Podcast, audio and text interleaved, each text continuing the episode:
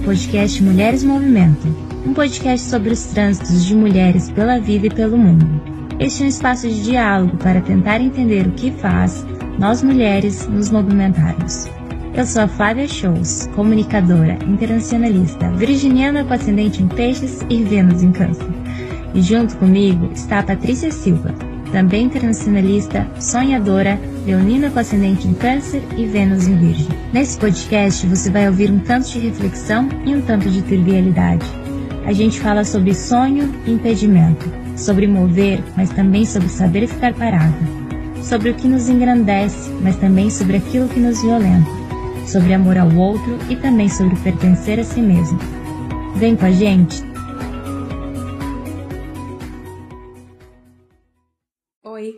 Você sabia que agora pode ser um apoiador oficial do podcast Mulheres Movimentam? O link para nossa campanha de financiamento coletivo está na nossa bio do Instagram. A campanha na plataforma Apoia-se nos auxilia na produção do conteúdo e conta com recompensas incríveis. Não se esqueçam de conferir. Você ainda pode nos apoiar classificando o podcast no Spotify, se inscrevendo no nosso canal do YouTube e compartilhando com as suas pessoas queridas. E aí, vem com a gente? Oi, gente, sejam bem-vindas, bem-vindos e bem-vindos a mais um episódio do podcast Mulheres Movimento. Eu sou a Flávia Shows, falando aqui de uma manhã em Nova York. Está 27 graus, então estou muito contente.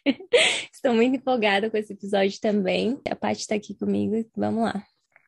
Oi, oi, pessoal! Sejam todos bem-vindos, bem-vindas e bem-vindes a mais um episódio do podcast babadeiro dessa podosfera Gente, eu tô numa tarde hoje, primaveril, aqui no Porto, com vento gelado. Ninguém sabe explicar o que está acontecendo. no meio dos 30 graus que fez essa semana, hoje está fazendo um vento gelado aqui. Mas a gente continua animada, e principalmente porque hoje a gente tem uma convidada maravilhosa lá de São Paulo. Estamos aqui de novo no rolê dos três fusos horários. Flávia, apresenta a nossa convidada aí pra gente. Claro, Maria Ribeiro, ela é fotógrafa, graduada em audiovisual e especializada em direção de fotografia pela Academia Internacional de Cinema de São Paulo. Ela dedica-se à fotografia como instrumento de empoderamento feminino através de ensaios naturais, artísticos e isentos de manipulação de imagens. Pelo impacto do seu trabalho, ela já foi convidada a fazer workshops e palestras por todo o Brasil e internacionalmente. A Maria Ribeiro realiza projetos documentais resgatando a história das mulheres sertanejas, quilombolas e indígenas. Em 2016, recebeu o prêmio Ivone Herberts pela ONU Mulheres em Nova York pela relevância do seu trabalho na luta pelos direitos das mulheres. Quero dizer que sou muito fã do trabalho da Maria, tenho acompanhado há muito tempo nas redes, então é de uma alegria imensa recebê-la aqui. Estou muito empolgada, então quero te desejar boas-vindas, Maria. Também queria pedir para você se apresentar resumidamente aí um pouco da sua trajetória pessoal e da sua trajetória profissional até o momento. Olá, pessoas, muito obrigada, muito obrigada pelo convite, estou muito feliz de estar aqui. Bom, a Flávia já falou um tanto de coisa, né? Mas é isso, eu sou Maria, eu sou artista visual, sou fotógrafa, e todos os meus projetos né, e trabalhos são voltados para a questão de gênero né, de como a mulher é representada na mídia, sobre pressão estética, o mito da beleza, sobre o nosso corpo como objeto político e todas essas questões que assim são dão pano para a manga assim muito, né? Cada tópico que a gente aborda sobre isso traz uma série de coisas. Mas resumidamente, quando eu me formei, eu comecei a trabalhar com moda e publicidade como assistente, né, em estúdio, em cinema publicitário e eu comecei a acompanhar os bastidores da criação dos modelos né, estéticos que nós consumimos enquanto sociedade. E eu comecei a perceber né, a discrepância absurda entre o que é e o que é apresentado para a gente. Claro que é, né, as modelos e atrizes geralmente já estão ali dentro de um perfil que é excludente mas a quantidade né, de, de maquiagem, de truques, de iluminação e principalmente manipulação de imagem é uma coisa absurda. Então eu olhava as pessoas que seguiam no estúdio, depois eu olhava né, as imagens que saíam nas capas de revista, nos outdoors, eu falava, gente, algo de errado não está certo aqui. Essas imagens fazem com que milhões de mulheres, eu inclusive na época, se odeiem, odeiem seus corpos, e é tudo mentira né, temos que fazer algo a respeito. E foi mais ou menos na época que eu comecei a entrar mais em contato com o feminismo, grupos de Facebook, discutindo, né, Simone de Beauvoir e tal. E aí eu comecei meu primeiro projeto, que foi o Nós Madalenas, né, que era um projeto onde cada mulher escolhia uma palavra que representava o significado do feminismo dentro da sua própria trajetória. A gente escrevia com batom essa palavra no corpo, fazia uma foto artística em preto e branco, sem Photoshop, né, mostrando o corpo, uma coisa bem crua, assim. E esse projeto deu uma viralizada na época, muitas mulheres queriam fazer, então eu passei o ano inteiro fotografando essas mulheres e mais uma parte do ano seguinte. Foram 100 mulheres de todos os corpos, biotipos, idades, contextos, enfim.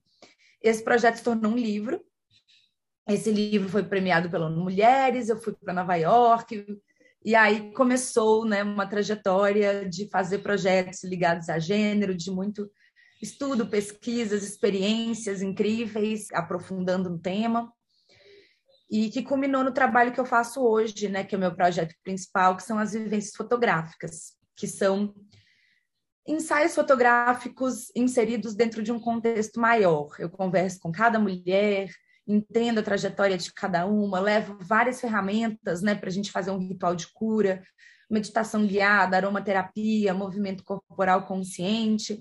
E aí depois a gente faz as fotos, então é uma coisa bem completa e bem pessoal. Uau, gente, que delícia poder ouvir a Maria falar um pouco sobre esse trabalho que a gente já é fã aqui nesse podcast e acho que é de uma relevância muito grande mesmo para gente que está inserida nesse contexto de discutir o feminismo, de discutir as violências que atingem a gente. Eu acho que a pressão estética é algo que está sempre latente, que a gente é alimentado também, né? Por isso, pelas redes sociais, pelas mídias. Que bom que você está aqui, pode trocar um pouco com a gente sobre isso. Bom, eu queria que você falasse um pouco para a gente, Maria. É, acho que você traz aí já, já nesse resumo um pouco de como foi esse encontro, mas eu queria que você entrasse um pouco mais em detalhe de como foi esse encontro com a fotografia e com o feminismo e de quando você resolve juntar essas duas coisas, aliar elas para construir o seu trabalho.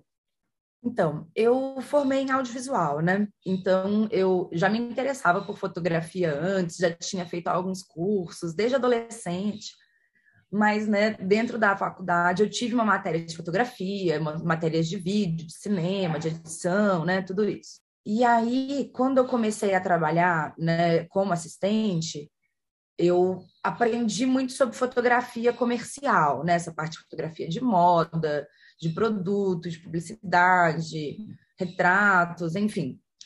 E foi essa época também que, coincidentemente, eu comecei a ter mais contato com o feminismo eu não sei quantos anos vocês têm, né? Mas a gente, vou dizer que de modo geral, cresceu numa geração que teve um hiato, né? Dessas questões de falar sobre gênero, sobre feminismo, sobre direitos das mulheres, né?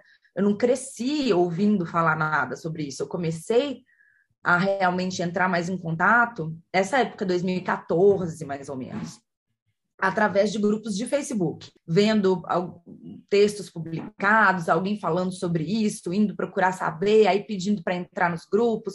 Nos grupos tinham pequenos textos, né, que são tirados dessas obras, e a gente começou a falar sobre isso. E aí descortinou-se, né, toda uma realidade que não se falava sobre isso. Eu lembro a primeira vez que eu vi alguém escrevendo mais ou menos como eu me sentia, eu falava, gente, eu não estou ficando louca é um sentimento que existe, tem mais pessoas se sentindo assim. Nossa, como assim? A gente não estava falando sobre isso antes. Então, né, foi aquele boom. E, ao mesmo tempo, a, o desconforto né, e a indignação cada vez maior com o trabalho que eu estava realizando. Né? Eu trabalho com imagem e eu estava percebendo o tipo de imagem que a gente veicula. Né? Nessa época, eu ainda não tinha lido o Mito da Beleza, que foi né, um divisor de águas na minha vida, inclusive, né, recomendo. Mas no mito da beleza, a Naomi Wolf fala que a estratégia atual é bombardear a gente com milhares de imagens desse ideal de beleza inatingível para nos causar todos aqueles sentimentos de insuficiência, de frustração, de incapacidade, de não merecimento.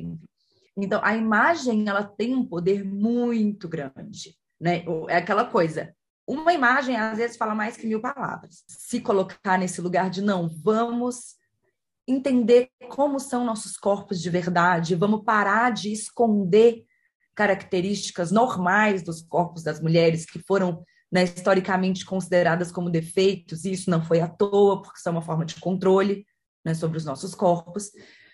Então foi um desafio, assim, foi super desafiador. Eu fui parar no hospital três vezes, então eu fui percebendo, falei, peraí, esse, esse negócio aqui não, não tá legal, não é isso que eu quero fazer com o meu trabalho.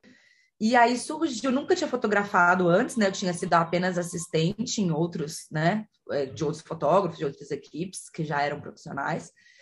E aí eu comecei esse projeto também com amigas, né? E aí eu fiz um Tumblr na época para a gente compartilhar essas fotos. Aí as amigas das amigas viram que iriam fazer, as amigas das amigas das amigas também. E aí surgiu esse primeiro projeto que foi assim feito aos trancos e barrancos, sem verba, sem equipamento, sem estúdio, sem planejamento. Foi assim, na cara, na coragem e no coração. Mas, né, basicamente o encontro foi esse. Ah, incrível, Maria. Eu fico aqui pensando, tanta coisa, né? Eu acho que você pergunta da nossa idade, né? Eu, a parte, a gente tá nos late 20s, né? Eu tenho 28, a parte tem 27? 27. A gente compartilhou alguns episódios atrás com a Letícia Graton e a gente conversa muito sobre esse encontro com o vocabulário feminista, que a gente passou a nomear as violências as opressões que a gente sofreu. Então a gente já sabia, já tinha aquele, aquela coisa latente dentro da gente, mas faltava ainda o vocabulário. No caso da Letícia também, foi por meio de grupos na internet.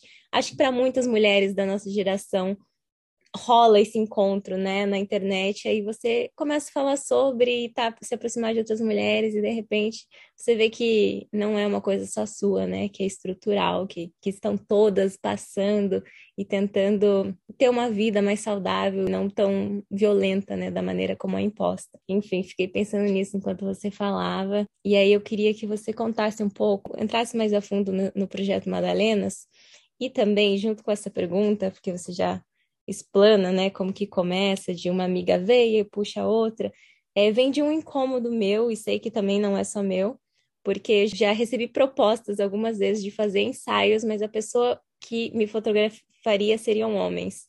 E tem muito isso, né? Tem a grande coisa do homem que faz fotografias de mulheres peladas. Aí você vai ver, acaba sendo mulheres no mesmo padrão, seguindo o mesmo roteiro, e com muitas histórias de abuso também, né? Que já teve aí fotógrafos famosos na área que uma menina tem coragem de falar e aí começa a surgir aquela sequência de abusos. Então, queria que você contasse como que se deu esse o projeto Madalena, se isso já foi surgindo esse incômodo nas meninas que participaram também, e também qual é a diferença, né, de ser um homem fotografando o corpo de uma mulher e ser uma mulher, você, no caso, fotografando outra mulher.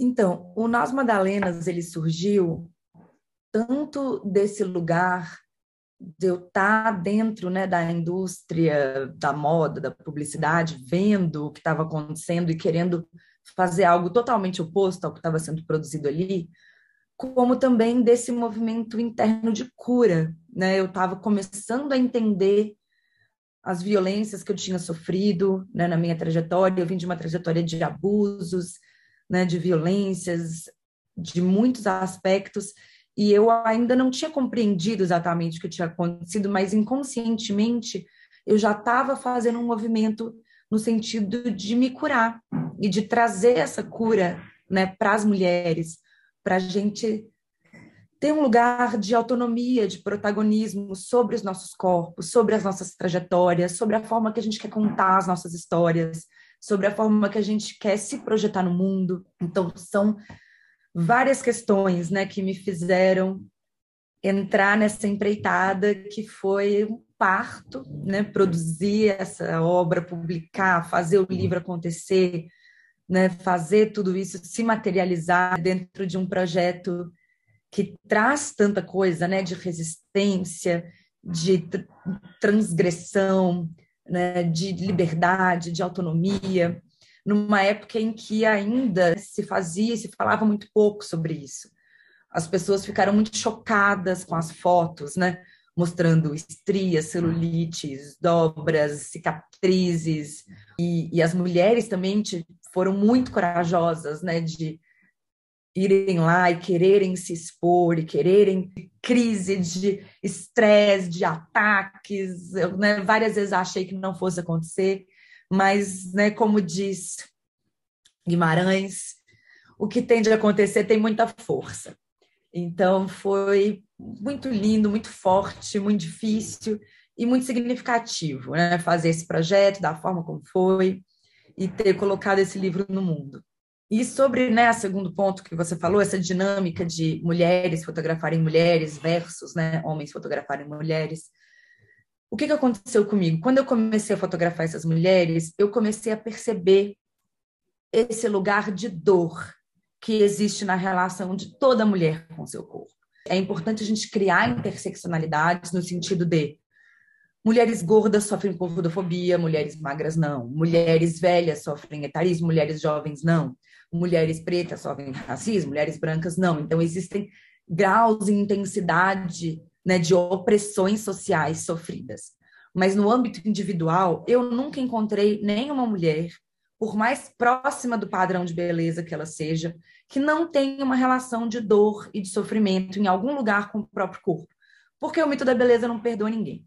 Eu comecei a ver esse lugar e eu comecei a perceber que eu não tinha aprendido a lidar com isso eu tinha aprendido né, tecnicamente como fotografar, como dirigir um modelo, como fazer uma fotografia de moda, de publicidade, mas eu não tinha aprendido em nenhum lugar como tocar na história de uma outra mulher e como conseguir retratar isso.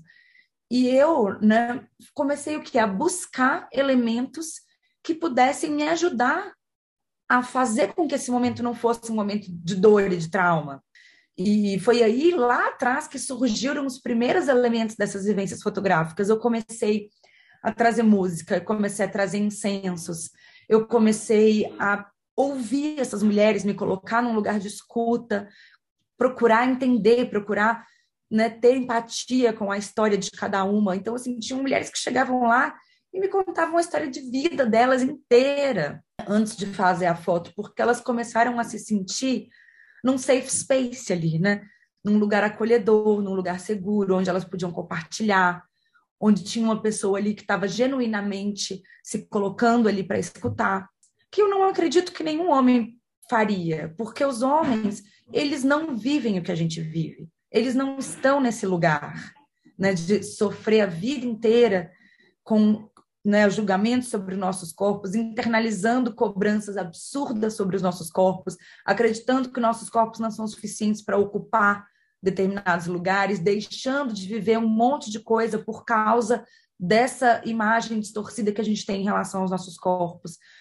Então, é, eu não consigo imaginar um, um homem tendo esse lugar que eu e que outras mulheres se preocupam em ter na hora de fotografar uma outra mulher além dos casos muito mais graves, né?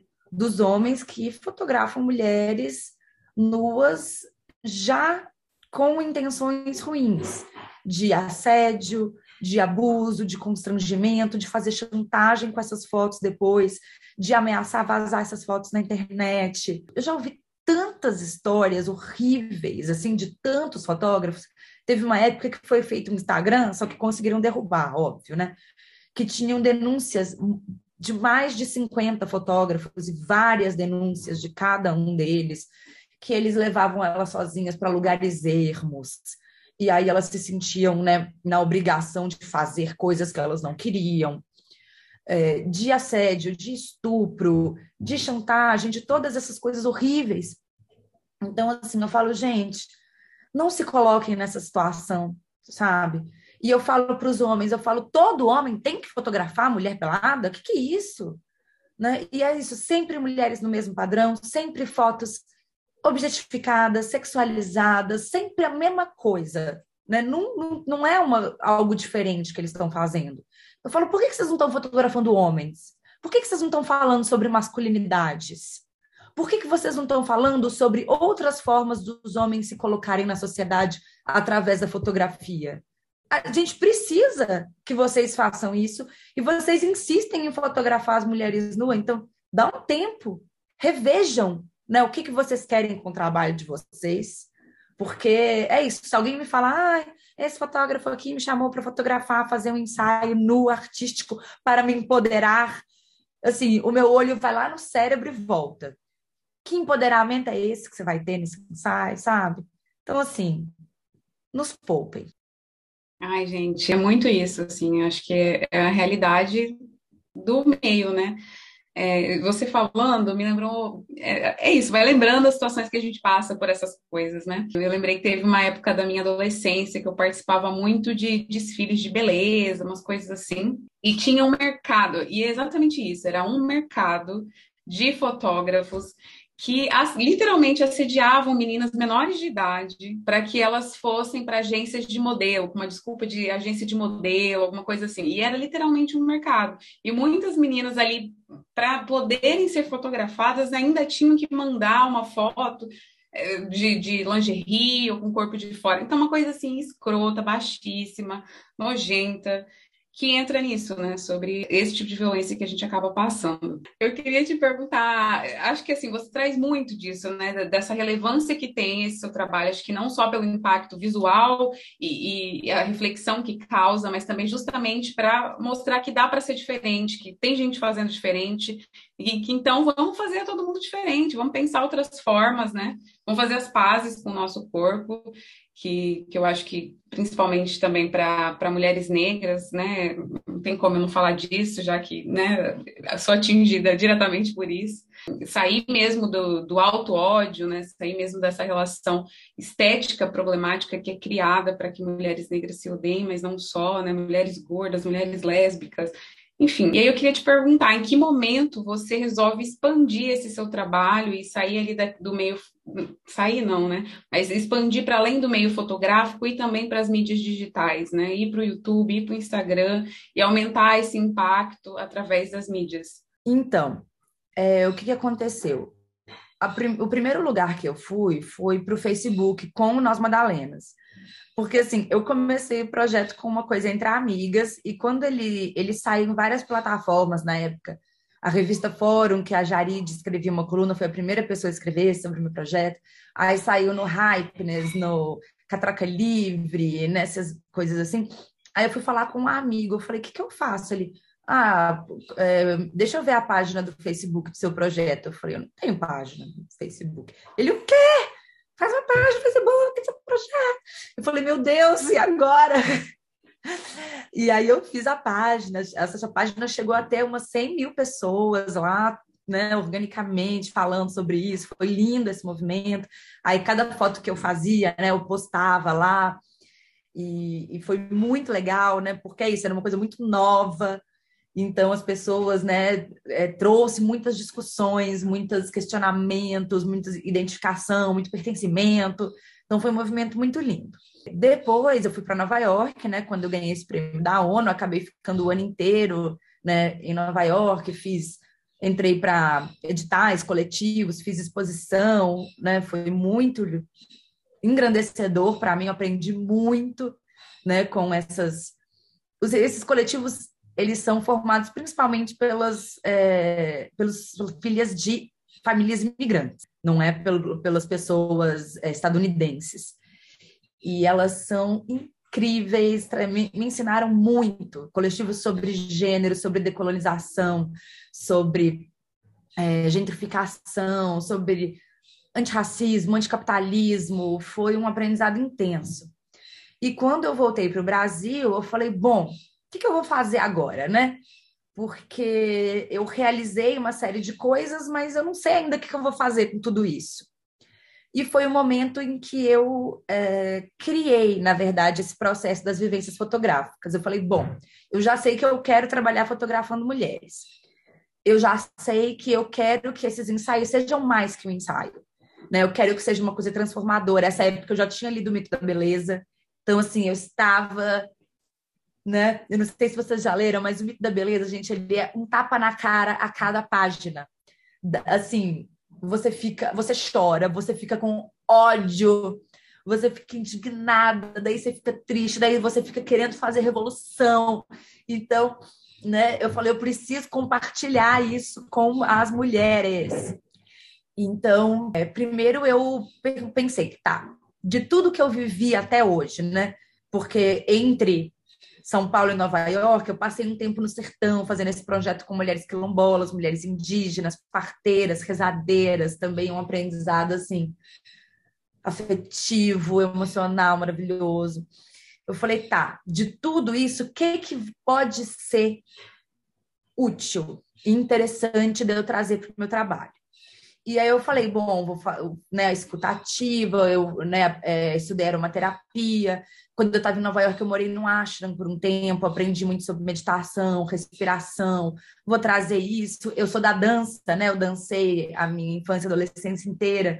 Então eu falei, vou trazer a parte de movimento corporal consciente. Então eu fui pegando o que eu tinha de mais especial para oferecer e fui montando esse processo. E eu comecei chamei umas amigas para experimentar, né? Ver o que que dava certo, o que que não dava certo. E eu tive um feedback muito maravilhoso, potente, assim, né? Eu acho que eu fiquei impressionada com é, a profundidade e a intensidade do impacto desse, desse processo, né? Nas mulheres. E eu falei, nossa, é isso, vamos fazer. E aí, aí que eu realmente fui para o Instagram eu falei, bom, eu quero divulgar meu trabalho e eu quero falar sobre o mito da beleza. Né? E aí eu acho que no Instagram eu consigo as duas coisas, eu consigo compartilhar todas essas descobertas, essas pesquisas, né, esses os meus pensamentos, né, sobre porque eu comecei realmente a fazer uma pesquisa sobre o mito da beleza. Eu li o mito da beleza e eu comecei a estudar sobre. Tudo que era livro que falava sobre representações de mulher na mídia, opressão estética, eu estava lendo. E agora eu estou fazendo uma especialização em mídia, informação e cultura, exatamente, né, com ênfase em gênero. E aí é isso. Aí eu fui para o Instagram e comecei a falar sobre isso. Falei, mulheres, ó, quero falar coisas com vocês. E é o que você falou. Quando uma pessoa fala, né? Todo mundo fala, todo mundo tem uma história para compartilhar, todo mundo quer mandar para alguém. E aí a gente foi criando uma rede, assim, exatamente para falar sobre isso, né? Sobre como a gente se sente, sobre como é a relação com nossos corpos, sobre os absurdos que a gente vê na mídia e como que a gente pode fazer para né, formarmos uma rede e apoiarmos umas às outras e se curar juntas. É um eterno bora, galera, mulheres. Ai, Maria, eu, né, na minha dissertação do mestrado, eu estudei a disseminação não consensual de conteúdo sexual. Então, eu tive muito contato com essa literatura da produção de imagens íntimas sexuais por vontade própria e quando que se torna violência, né? Quando que essas imagens saem do contexto de intimidade para uma pessoa que você decidiu compartilhar, quanto que se torna violência quando ela é divulgada e outras pessoas que não deveriam ter acesso estão ali vendo você naquela situação. E eu tenho um capítulo que eu só discuto isso, essa produção, quando ela é feita, quais as motivações que levam uma mulher a produzir essas imagens, e, e claro, né, entra muito nesse contexto da intimidade, de uma forma de manifestação erótica. Realmente, você vai tirar um nude, é, tem uma série de implicações, né? Não é somente uma imagem.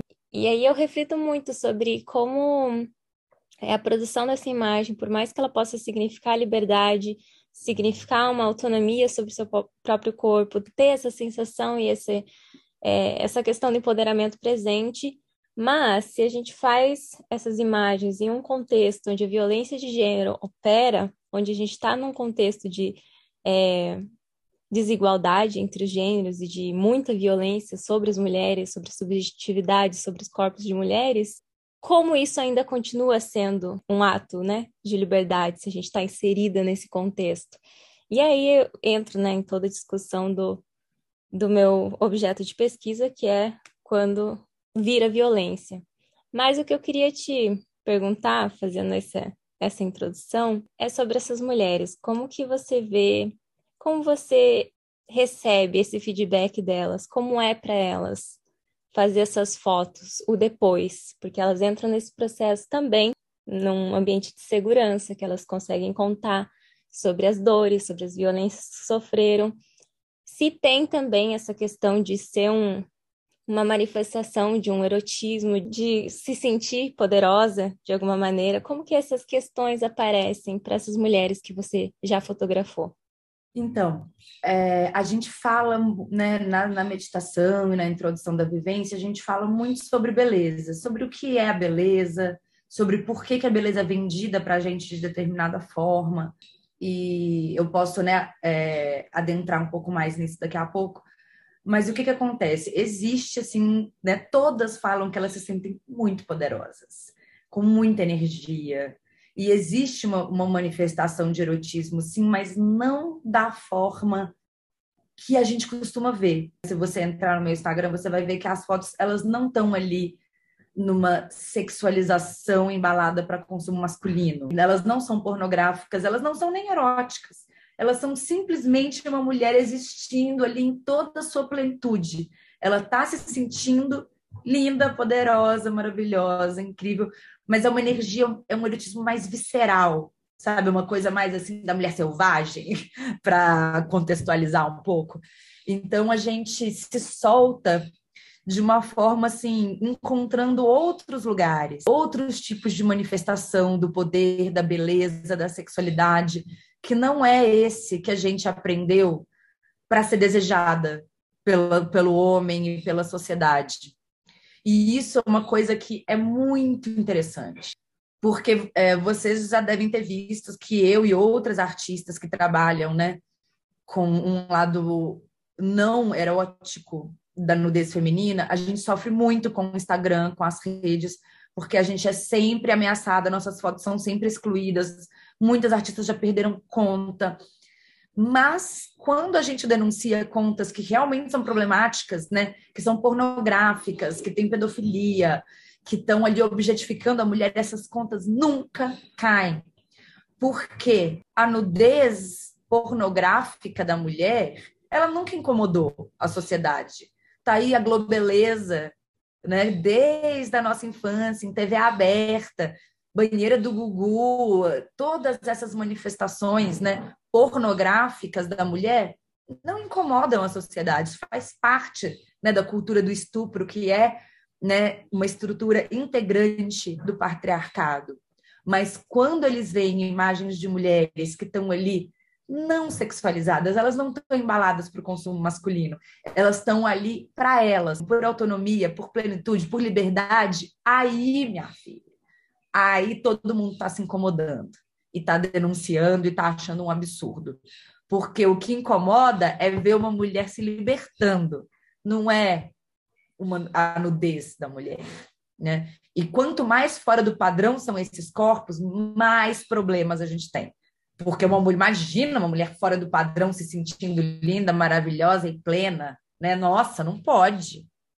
Então, é muito, muito né, interessante, questionável né? a forma como a sociedade reage aos nossos corpos. Ainda né, adentrando um pouquinho sobre essa questão de beleza, o que, que acontece? A gente é vendida, desde que a gente nasceu, a ideia do que é a beleza. A minha geração, a gente teve as princesas da Disney, a gente teve as bonecas da Barbie, as paquitas da Xuxa, todas elas reproduzindo exatamente o mesmo padrão hegemônico, colonizador, eurocêntrico, né? O que é bonito? Essa é uma mulher branca, alta, magra, com traços longilíneos, loira, dos olhos azuis.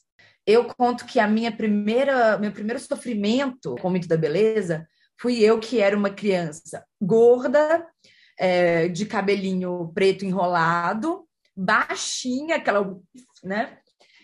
E eu chorava porque eu queria ser uma Paquita da Xuxa. E eu nunca ia poder ser uma Paquita da Xuxa, né? Daquele jeito. Então eu chorava aos prantos com quatro, cinco anos. Então você vê que as violências começam muito cedo, mais do que a gente imagina. E aí nós fomos bombardeadas a vida inteira com esse padrão. Aí foram as Angels da Victoria's Secret, foi Gisele Bündchen, foi a Rachel do Friends, foi Paris Hilton, foram todas versões, né, do mesmo padrão. E aí o que, que acontece? A gente é bombardeado tanto com essa imagem que a gente absorve no subconsciente essa limitação do que, que é o belo. O belo foi sempre mostrado para a gente com as mesmas características. Então, a gente entende que algo para ser belo precisa atender essas características. Por isso, né, que quando a gente se olha lá no espelho, você vai experimentar sua brusinha, e você olha no espelho, você vê um corpo normal de uma mulher normal que tem, né, celulites, que tem estrias, que tem gordura ou que não tem, enfim, né, com as particularidades do seu corpo, antes de você conseguir processar que existe uma indústria que lucra com isso, patriarcado, blá, não dá tempo. O seu subconsciente já compara isso com as imagens que você absorveu a vida inteira, que são belas, e já não dá match. E ele já rejeita. Então você já não gosta daquilo que você vê, antes de, vo de você conseguir criar qualquer raciocínio a partir disso. Por isso que é tão difícil a gente conseguir amar e aceitar e fazer as pazes com o nosso corpo, porque a gente foi ensinada e programada para não conseguir fazer isso. E aí as pessoas falam, mas e aí, Maria? E agora? Né? Passei a vida inteira sendo bombardeada, programada, e o que, que eu faço com isso? Eu falo, olha, eu conheço dois caminhos aqui para quem quer, né, melhorar sua autoestima e se sentir bem. Um é você ficar modificando seu corpo para tentar entrar nesses quesitos. Mas eu, o que eu observo desse processo? Que é um processo ilusório. Vamos supor, você quer colocar silicone. Aí você vai lá e coloca silicone. E isso te dá uma sensação né, de uma autoestima elevada por um tempo. Por quê? Porque sempre vai existir outro defeito, entre aspas, que precisa ser corrigido, entre aspas. Né? O sistema não para de criar problemas no corpo da mulher para te vender a solução. Até clareamento de cu, essa galera tá querendo enfiar a goela abaixo. Não há limites, não há limites. Então, se você vai precisar corrigir isso, vai aparecer um outro problema. Aí você corrige ele, aparece um outro problema. Aí você corrige ele, aí de repente você tá lá, né, na demonização facial, parecendo um alienígena, e não importa o quanto, né, de botox que você vai colocar, meu amor, uma hora você vai envelhecer. Então, eu entendo que esse é um caminho com uma trajetória que não tem como você ganhar. Você sempre vai perder e causa muito sofrimento, muita frustração. E você coloca todo o seu tempo, sua energia, seus recursos, seu dinheiro nesse processo para conseguir chegar nesse corpo perfeito que nunca chega. E você arrisca sua saúde, sua vida, né? Toda hora a gente vê alguma modelo aí que morreu por causa de lipo, por causa de silicone. Então, assim, eu não recomendo. O outro caminho, que é o que eu trabalho e que eu considero né, um caminho que faz mais sentido, é a gente entender as causas dessa autoestima e entrar num processo de cura. Não é um processo que acontece do dia para a noite, não é um milagre. Eu não vou falar que vem fazer uma foto e amanhã você nunca mais vai ter nenhuma questão com o seu corpo. Não é assim que funciona. Mas é um caminho que, pelo que eu observo, ele traz conquistas reais cada passo que você dá, você sente as melhoras no seu corpo. E é um caminho sem volta. Eu já fui mais magra, eu já fui mais forte, eu já fui uma pessoa mais próxima do padrão do que eu sou hoje. Mas eu nunca me amei tanto quanto eu me amo hoje. Pelo contrário, quando eu tinha 20 e poucos anos, eu tinha uma relação assim totalmente adoecida com o meu corpo. Quando eu era adolescente, eu tive hipotireoidismo, eu engordei 12, 15 quilos de repente, eu tive que sair do balé, eu parei de dançar, eu não saía de casa, eu não tirava o moletom, eu não biquíni, então nem pensar, eu não usava nem camiseta de manga. Eu parei minha vida inteira por causa do meu corpo. Então, é, entrar num processo de cura tem a ver com você parar de basear sua autoestima no formato pelo qual o seu corpo se apresenta naquele momento. E aí você vai conseguir fazer as pazes com ele e fazer as pazes com a mudança que o tempo traz, porque os corpos mudam, você muda e o seu corpo te acompanha nisso, na fase de vida que você está, nos desafios que você está enfrentando naquele momento. A gente passou por uma pandemia, os nossos corpos mudaram. Você vai envelhecer, o seu corpo vai mudar, isso é normal. e você se preparar para acolher o seu corpo nessas mudanças é um caminho de cura real. E as imagens de corpos dissidentes, elas ajudam nisso. Por quê? Quanto mais você conseguir consumir imagens de corpos de todos os formatos, de todos os tipos, de todas as idades, colocados ali enquanto signos de beleza e de poder e autonomia, né? Não aquele corpo rejeitado, aquele corpo na, no poder mesmo. Mas você vai pegar aquela caixinha que te venderam como beleza e você vai expandir a sua concepção do signo do que é belo e você vai conseguir abarcar outros corpos, outros biotipos, outros contextos e principalmente mais importante, o seu corpinho.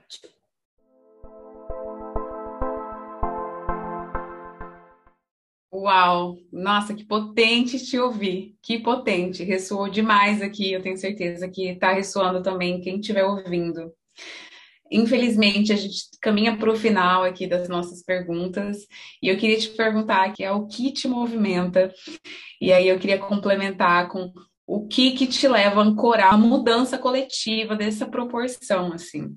Eu acho que realmente o que me movimenta é essa essa tanto o desejo quanto a indignação de ver nós mulheres com todo o nosso talento, a nossa criatividade, a nossa potência, a nossa nosso potencial de criar, de revolucionar, de fazer, de viver adoecidas, né, por um patriarcado, por um sistema misógino, injusto, cruel. Então, ver isso, né, eu falo não, a gente precisa se curar.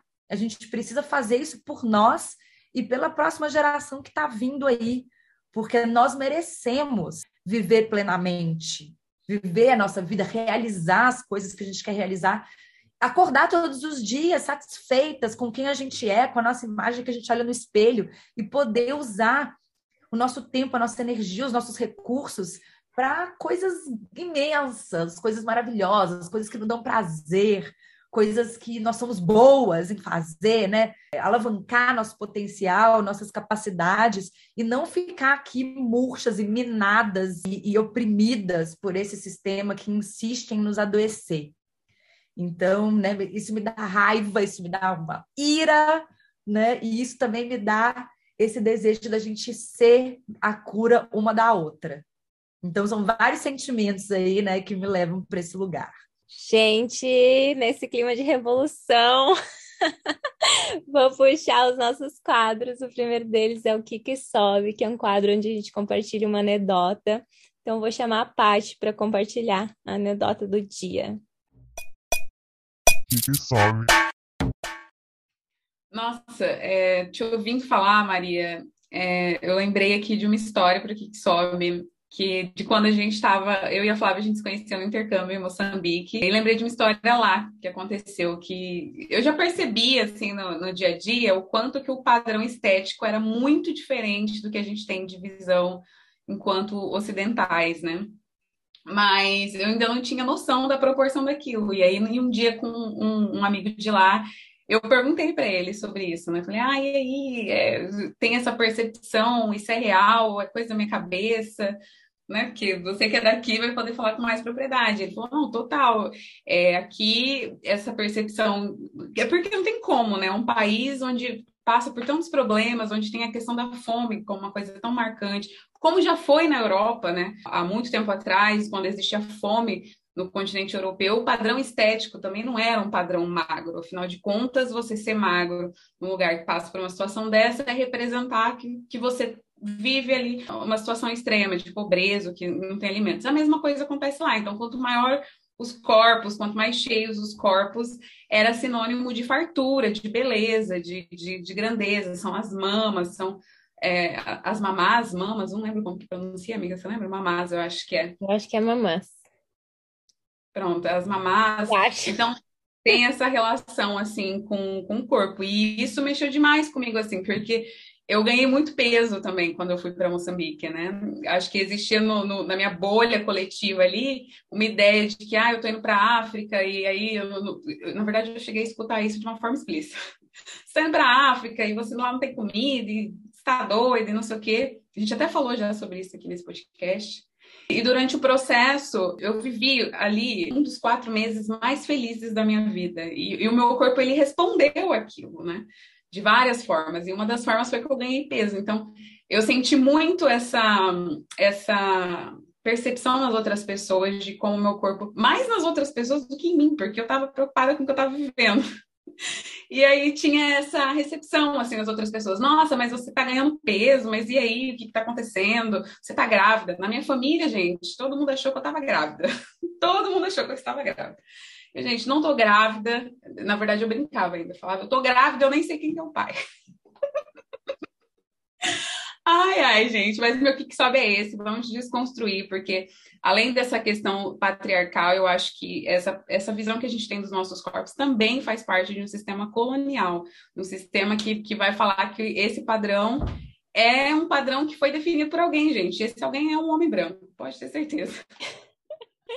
Eu acho que é muito interessante isso que você trouxe da, da questão dos padrões estéticos, né? Eu também sempre falo que Padrões estéticos, gente, são construções sociais como outras qualquer. E a forma mais fácil de ver isso é que ele muda com o tempo e com o espaço. É só olhar as pinturas da Renascença, por exemplo, para você ver que as musas renascentistas são mulheres que seriam hoje consideradas muito fora do padrão. E que esse padrão ele tá sempre tem a ver com capitalismo. O que você falou, por exemplo, né, da mulher gorda, da mulher magra, né, na época lá do feudalismo e tal, a mulher gorda era a mulher que, da nobreza, que tinha dinheiro. A mulher magra era a mulher que trabalhava no campo, então a beleza era ser gorda. A mesma coisa com a pele. A gente vê né, na literatura, nossa, ela era uma pele alva, branca, pálida, né? É o mesmo esquema, porque quem tinha pele branca era a nobreza, quem ficava dentro das casas. Quem tinha pele morena era quem trabalhava no campo. Hoje em dia, as pessoas pagam para fazer bronzeamento artificial, porque as pessoas ricas estão de férias, as pessoas, a classe trabalhadora está dentro do escritório. Então, você pode ver que o capitalismo e os padrões de beleza, eles andam lado a lado. E é super importante a gente ter essa noção para ver como que o capitalismo está nos explorando nesse momento. Com certeza. Maria, você já pensou nisso aqui que sobe? Então, eu tinha pensado numa. É... Ah, eu vou falar. Tem nada a ver com padrão de beleza, não tem nada a ver com o que a gente está falando, porque vocês tinham falado que era para ser um negócio engraçado e tal. E aí eu vim contar o meu, o, o meu mico de quarentena, que todo mundo tem um mico de quarentena de, de, de reunião em Zoom, né, nessas coisas. E aí eu estava começando a minha pós-graduação, e aí o que aconteceu? O professor falou: Ó, oh, preciso que vocês façam um, um resumo sobre isso aqui, tal, e, e me entreguem para a aula que vem. Ele falou que não precisava ser nada grande, era só um resumo sobre o tema. Eu fiz, mandei, beleza. Aí a gente chegou na aula, né? Da aula assim, no Zoom, igual estamos aqui. E ele falou: Ah, então, agora cada um vai abrir o seu trabalho e fazer uma pequena apresentação sobre ele. Eu falei: Oi? Ninguém me falou que isso ia acontecer. Aí a galera começou a abrir os trabalhos deles, eles tinham feito assim duas páginas de desenvolvimento da ideia. O meu, assim, com as referências bibliográficas, dava meia página. Eu falei, nossa, velho. Que meio. Aí eu não tinha mais jeito, né? Eu já estava lá, chegou minha vez, eu abri a minha meia página Michuruca lá, fiz, né? Morrendo de vergonha lá, falei sobre o que que era. Aí fechei a câmera, né? Aí eu peguei o celular, eu fui falar com uma amiga e eu comecei, eu fiz um áudio, falei, amiga, eu fui muito humilhada agora na, na minha pós. E eu tinha deixado o áudio aberto e todo mundo ouviu. Eu falei, gente, a pessoa não. Eu sofri aqui não, desse lado. A pessoa ela não se contenta em se humilhar um pouco, ela tem que ir fundo na humilhação, assim. Aí eu, oh, desculpa, gente, deixei o áudio aberto. Foi lá, fechei. Falei, meu Deus, que morte horrível. Ninguém me conhece, eu vou ser conhecida como a menina da, da gafe, da, da humilhação, velho. Não.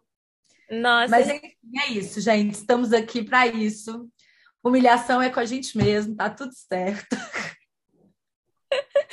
Ai, ai, no clima da humilhação. Eu fiz isso esses dias de deixar o microfone aberto, mas a sorte é que eu recebi uma ligação e eu atendo a ligação e falo: Ah, não posso porque agora estou ocupada. Aí eu desligo. E aí eu só vou no chat, os meninos falando, tem alguém falando, tem alguém falando. Eu falei, nossa, olha que classe, olha que classe é minha. Desliguei a ligação para estar na call. Eu falei, nossa, foi muito sucesso, foi, foi o inverso.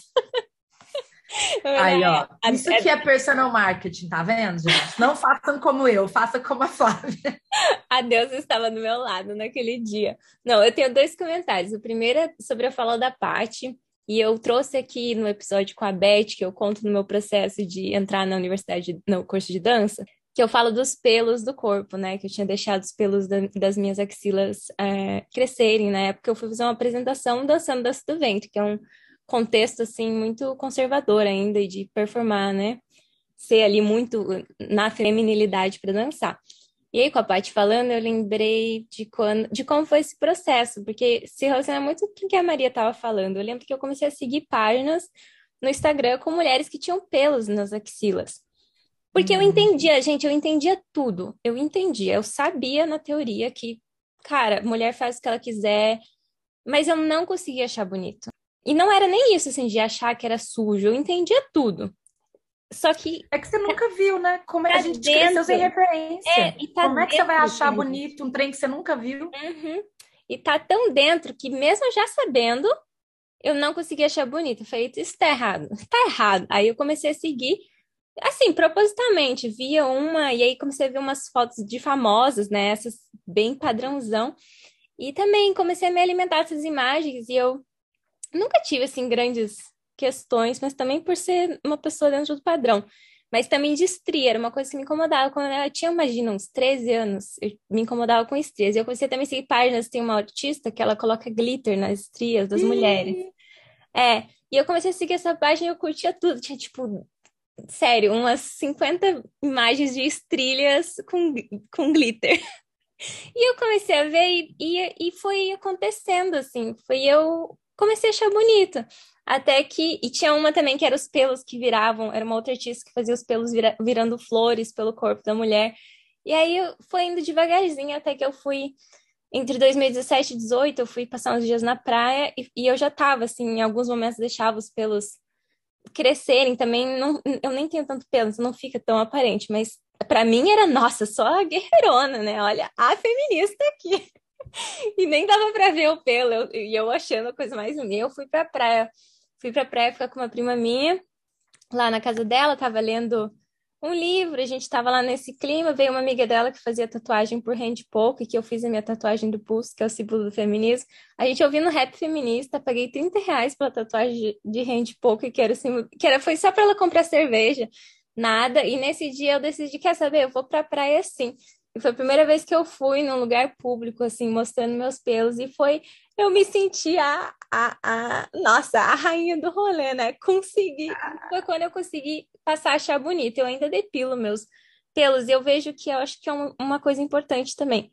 Depende também das pessoas que eu estou rodeada. Então, quando eu tô com uma pessoa, um, alguém que eu tô me relacionando, eu sei que essa pessoa me incentiva de alguma maneira a ser eu inteira e completa, eu vejo que eu fico mais à vontade. Quando eu ainda tô indo, vou num primeiro date, por exemplo, hoje em dia eu não ligo tanto, mas ainda vem na minha cabeça, sabe? Será que eu depilo antes? Isso vai para tudo, né, gente? Não tô falando só de pelo de axila, pelos de maneira geral.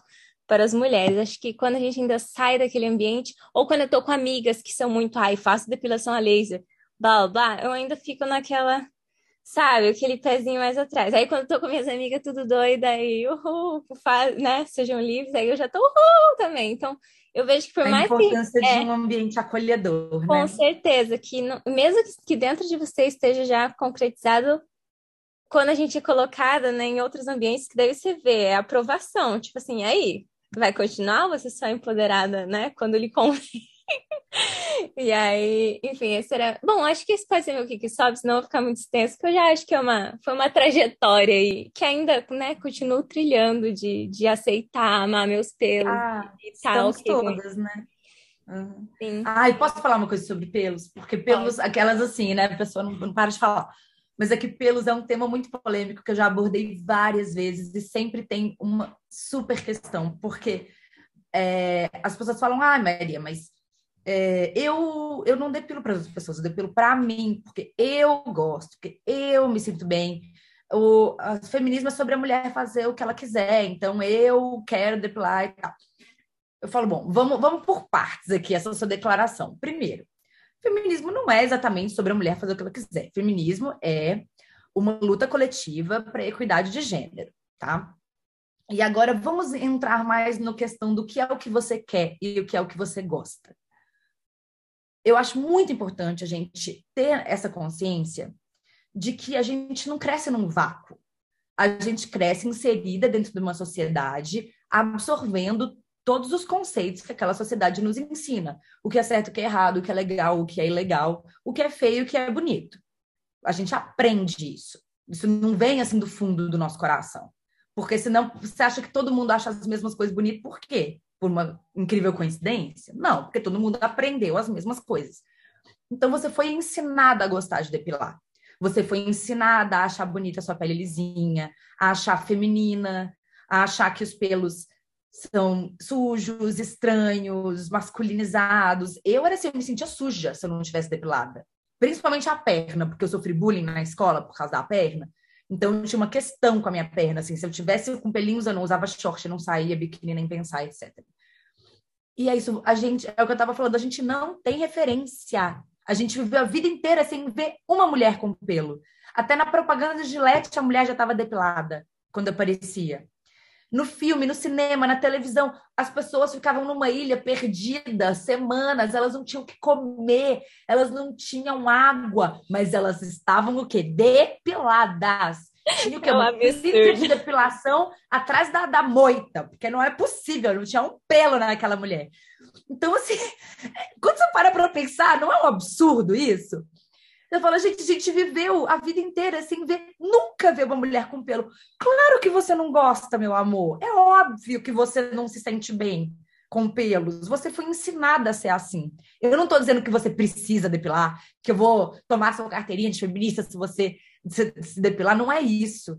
Você pode continuar se depilando, mas é importante você ter essa consciência que você foi ensinada a ser desse jeito, para, se você quiser experimentar, né, uma outra forma, você saber que vão existir barreiras que não estão vindo de você, do seu coração, estão vindo do que foi ensinado para você enquanto mulher, enquanto feminilidade, enquanto beleza, e que é interessante. Eu, eu tive a mesma coisa, eu fui para Chapados Veadeiros e fiquei uns 10 dias rodeada de mulheres que não se depilavam em lugar nenhum.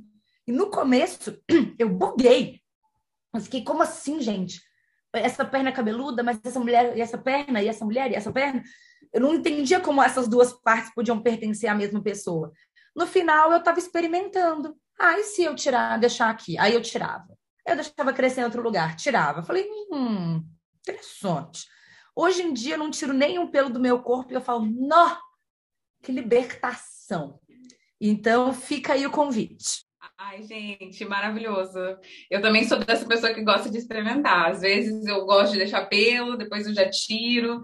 Eu acho que a gente fala de e falar de depilação eu acho muito importante. Mas vocês falando, eu lembrei de uma, um dado assim bem alarmante, né? Que no Brasil a gente é um dos campeões em cirurgia íntima. Imagina se a gente não se sente confortável de sentir um pelo de ter um pelo ali, né? E aí eu falo por mim também, às vezes eu tô à vontade com isso e às vezes tem dia que eu também não tô. E é muito isso, é muito ambiente que a gente tá, é muito contexto. Às vezes a gente também não, não tá num clima bom, já não tá bem, já tá passando por outras coisas. Sabe que, que aquilo vai causar talvez espanto nas pessoas que estão perto, sabe que aquilo vai causar perguntas, sabe que vai gerar polêmica, que você simplesmente não quer. Então, e às vezes você quer também. Então, eu também vivo essas experimentações, assim, e acho importante, né? E acho que, que para as mulheres é muito isso, assim, de se dar a liberdade de explorar seu corpo, né? Porque é, isso, é como se tivesse um jeito só e tivesse que ser só daquele jeito, tem que estar depilada, tem que ser de tal jeito, o peito tem que estar nesse formato, apontado não sei para onde, tem que ser simétrico e a, enfim, mas aqui a gente vai agora canseira, né?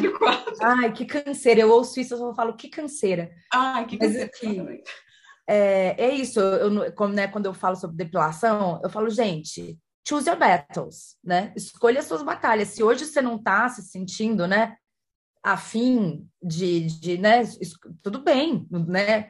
É, não se, de, é, se depila hoje. Eu tenho isso com sutiã, às vezes eu odeio usar sutiã, mas tem dia que eu não tô afim de né, lidar com a forma absurda que as pessoas respondem a uma Pois mulher é, sem sutiã na sutiã, rua. sutiã é outra coisa. Eu, eu acabei, nem calcinha eu uso. Não, eu também, calcinha zero. Só que aí eu vou, vou pegar o metrô, eu tenho que correr, aí é triste, você fica carregando os peitos com o braço. Exato, tem dia que você não tá É afim. literalmente o que que sobe. Que sobe. É, e, e as pessoas vão te olhar e vão fazer comentários. Então, tem, é, tem dia que eu tô cansada. Eu Sim. falo, não quero, hoje eu não Sim. vou, hoje eu não vou comprar essa briga, e tá tudo bem. Sim. Agora, uma dica, aquelas por experiência própria. Quando você vai para os dates, a pessoa que tem nojinho de pelo, que não quer, geralmente ela transa mal. Então, assim, eu já faço um filtro ali, gente. Se a pessoa não acha ruim, eu já, nossa, tô me livrando de mais um sexo ruim na minha vida. Ah, Então, com certeza, com certeza. Eu sou. É, essa teoria tenho, tenho é, experiência empírica nela. cheguei a essa conclusão depois de várias experimentações. Ai, ai. Bom, gente, agora a gente vai para o nosso quadro Movimentando as Ideias, o nosso canal aqui de indicação, de trocas.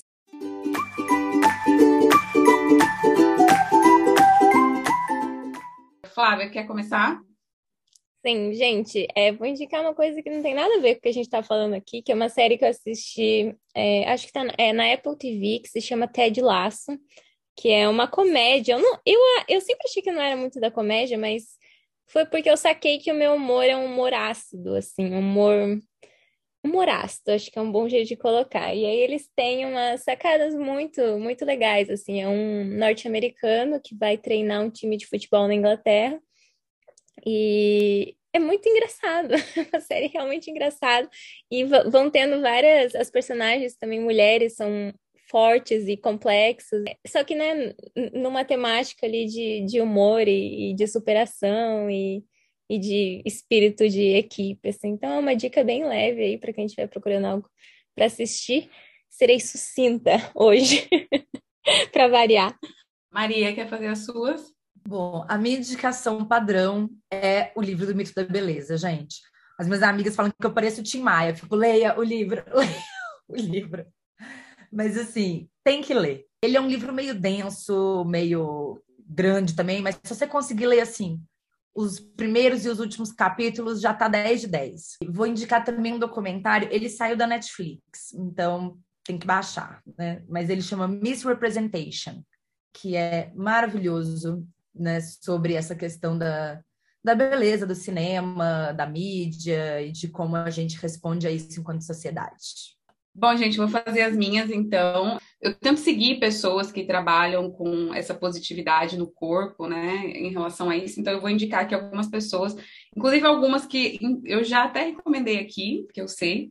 Uma delas é a Polly Oliveira, que eu recomendei no começo, acho que na primeira temporada ainda, que é maravilhosa, faz um trabalho incrível e, inclusive, é muito atacada, justamente por isso, por estar ali, estar colocando o corpo exposto de uma maneira proposital. Mas também o trabalho da Bruna Bali, que é maravilhosa, ela é profissional de, de yoga e agora ela está com um curso maravilhoso de yoga para mulheres ansiosas, que também trabalha essa questão com o corpo, porque ela é uma professora de yoga que não não está dentro de padrões estéticos, então é maravilhoso. E vou deixar aqui a recomendação babadeira, que é da Leila Brandão, que é maravilhosa e que agora lançou uma linha inteira de roupas para pessoas de diferentes tamanhos, mas também é, que traz reflexões sobre como a gente pode se vestir de maneira confortável. Nós mulheres que somos criadas, ensinadas a se vestir dentro de espartilhos, roupas apertadas, e tudo mais. Então, vou deixar aqui no meu rol de indicações. É, Maria, queria muito te agradecer aqui por ter cedido seu tempo, por ter vindo aqui falar com a gente, por trazer essa força que você traz quando você fala e te parabenizar por estar ancorando um projeto tão bonito quanto esse. Assim, foi uma honra mesmo te ouvir. Deixar o espaço aberto para você deixar aqui suas redes sociais para quem quiser te seguir, quem quiser conhecer mais sobre o seu trabalho, te acompanhar, quem quiser fazer uma vivência fotográfica com você, já está na minha lista aqui de coisas que eu quero fazer. ah, o espaço aqui é seu. Gente, muito obrigada, obrigada pelo convite. Foi muito bom conversar com vocês. A minha principal rede é o Instagram, né? Maria Ribeiro, underline foto, com PH. Tem uma conta no TikTok com o mesmo, o mesmo endereço que eu estou ali trabalhando nessa questão. Mas é isso, eu estou aberta. Se ficou alguma dúvida, se alguém quiser saber mais sobre o trabalho, sobre o mito da beleza, sobre indicações, pode ir lá, me manda DM. Às vezes eu demoro um pouquinho, mas eu sempre respondo. E eu vou tô aqui de braços e corações abertos para receber quem quiser fazer uma vivência também. E vocês também, vocês duas, venham para o Brasil, venham nos visitar. Com certeza! Nossa, eu tô, eu tô aí de olho na Maria já faz anos. Vai acontecer, eu tô muito feliz de você ter participado, Maria. É uma honra, é um, é, os degrauzinhos desse podcast que a gente vai subindo. Eu quero te dar parabéns pelo seu trabalho é, dizer que eu te admiro muito e que foi um prazer te ter aqui. Dizer aos nossos seguidores para darem cinco estrelinhas no Spotify, se vocês estão ouvindo a gente no Spotify, ativarem as notificações dos episódios. Estamos no YouTube. A Aurela é uma plataforma que remunera produtores de conteúdo, então se você escutar a gente por lá, você também vai estar ajudando aqui esse projeto. Um beijo para todo mundo e nos vemos em breve.